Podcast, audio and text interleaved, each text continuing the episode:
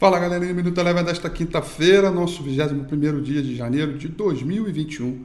Vai destacando um ritmo um pouco mais cauteloso nos mercados no mundo inteiro, mas não por alguma aflição ou preocupação, mas porque a agenda econômica está fraca e não tivemos nenhum novo noticiário para acalorar e trazer algum tipo de tensão ou movimento de euforia, pânico para os mercados.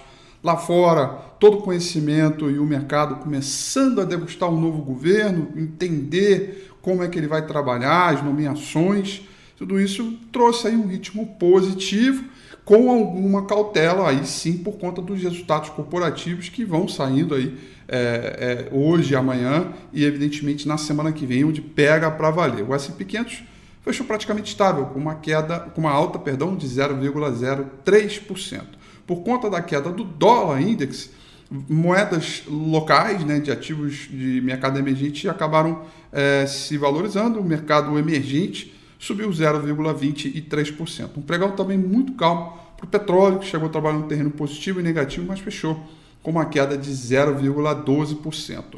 Por aqui, uh, ritmo muito parecido com o que a gente enxergou ontem em termos de noticiário e o que vem pela frente. Né? O atraso das vacinas, toda a discussão de quem é que vai assumir a mesa né, do Senado e da Câmara e os candidatos né, colocando aí as suas opiniões, se vão estender auxílio ou não, se vão aprovar determinada pauta ou não, ajuste fiscal ou não, vai ser reformista, um perfil mais republicano, seja, é, ou melhor, progressista, é isso que eu quero dizer, ou seja, um clima aí é, no ar que não está muito claro, portanto o mercado passou a corrigir preços igual foi ontem, o Ibovespa, portanto, fechou em queda de 1,10%, com o dólar subindo 1,23%, acompanhando inclusive a puxadinha aí na curva de juro, com o mercado é, precificando a ideia né, do comunicado do Banco Central no dia seguinte, que divulgou a manutenção